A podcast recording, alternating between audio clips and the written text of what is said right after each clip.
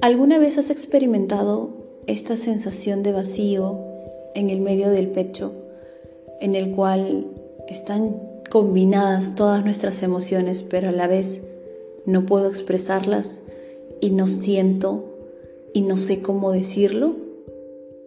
Pues bien, déjame contarte que esto se llama el sentimiento de vacío. En este séptimo episodio hablaremos del sentimiento de vacío y su relación con el trastorno límite de la personalidad.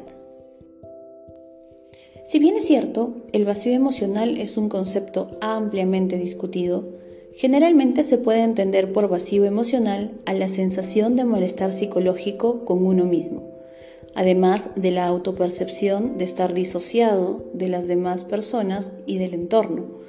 Eso quiere decir que no puedo conectar con otros, que estoy con muchas personas en este lugar, pero que a la vez siento que no estoy.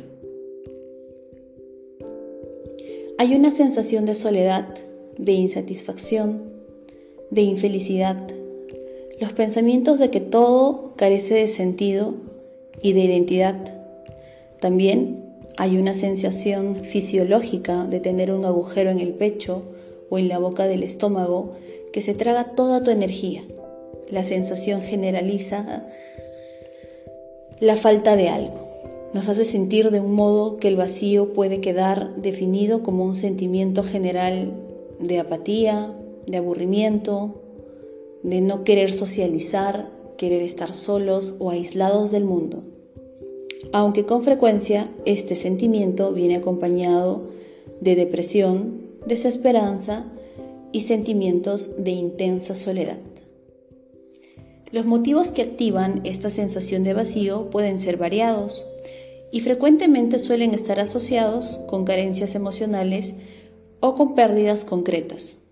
Existen diferentes tipos de vacío dependiendo del problema emocional en el que se presente, siendo un hecho que muchas personas que no tienen un problema de salud mental como tal pueden también, sentir un vacío en diferentes momentos de su vida. Los sentimientos más frecuentes del vacío emocional son los tres siguientes. En el plano físico, la persona suele referirse a una especie de presión en el pecho o el estómago. En el plano cognitivo de los pensamientos hay una sensación de apatía, aburrimiento, desgano, frustración, y en el ámbito conductual se pueden observar conductas agresivas, autodestructivas, aislamiento social, conductas adictivas, trastornos de alimentación, entre otros. Esto hace que el vacío quede caracterizado por una recurrente desesperanza, impulsividad, una inestabilidad del yo y una sensación insostenible de soledad. También presenta patrones de comportamiento típico de trastornos de la personalidad, como el trastorno límite de la personalidad, asociado a trastornos alimenticios, como la anorexia o la bulimia.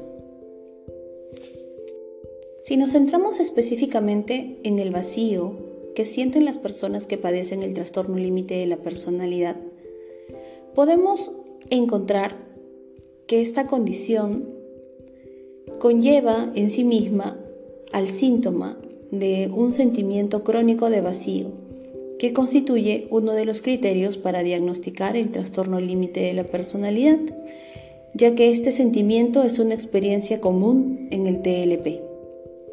No obstante, existen algunas discordancias acerca de qué significa exactamente, qué características la definen y qué factores la componen.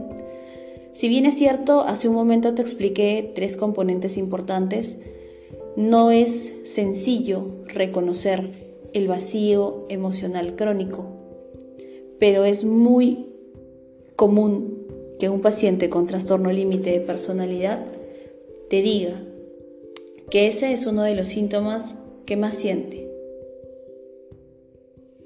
Sea como sea, lo que sí se queda claro es que numerosos pacientes con TLP comentan que se sienten vacíos por dentro, que son personas diferentes dependiendo de con quién estén, que este sentimiento de vacío interior los convierte en personas dependientes de los demás para obtener pistas sobre cómo comportarse, sobre qué pensar y cómo ser, pues el estar solos los deja sin un sentido acerca de quiénes son o con el sentimiento de que no existen.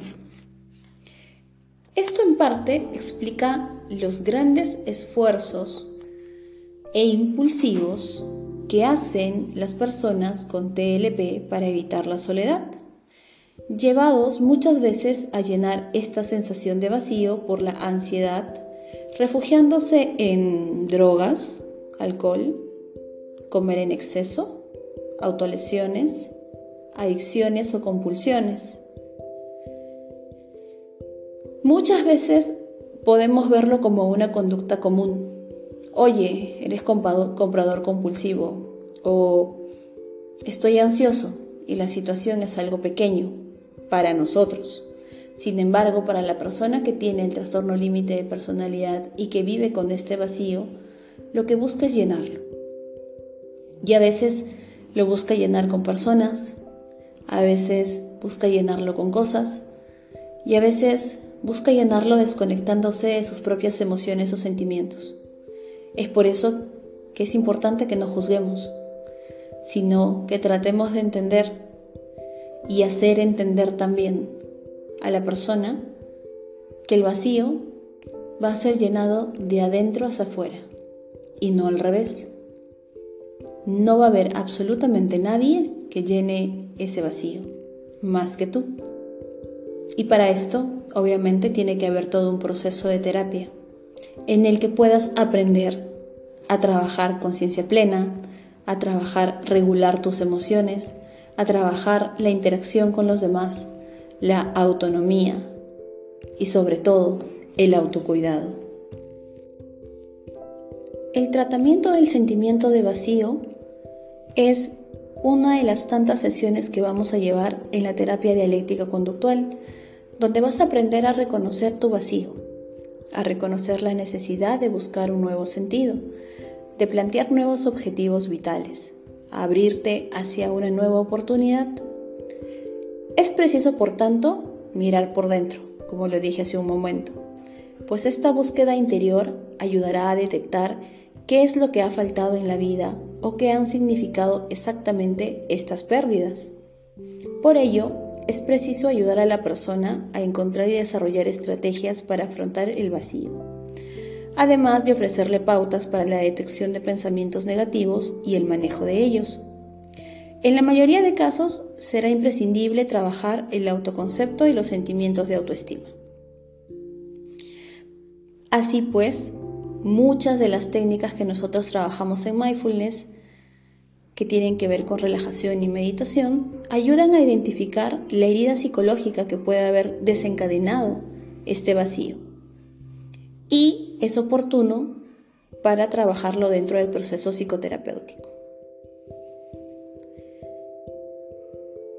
En tal sentido, es sumamente importante reconocer si es a través de un trauma, si es a través de una pérdida o si es parte del contexto de la depresión, de la ansiedad, para poder abordarlo de forma más especializada y también más amplia.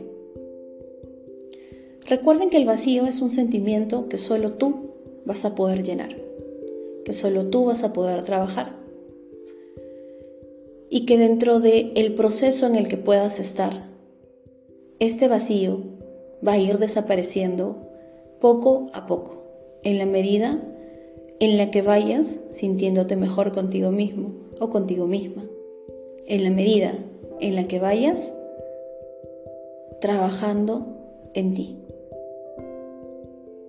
Sé que ahora parece difícil porque el vacío aparece en cualquier momento y es sumamente incómodo.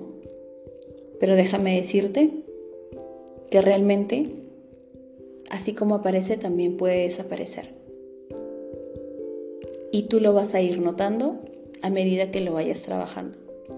Vamos, te animo a ir a terapia. intentarlo una vez más, en base al modelo dialéctico conductual, y a poder soltar estos vacíos.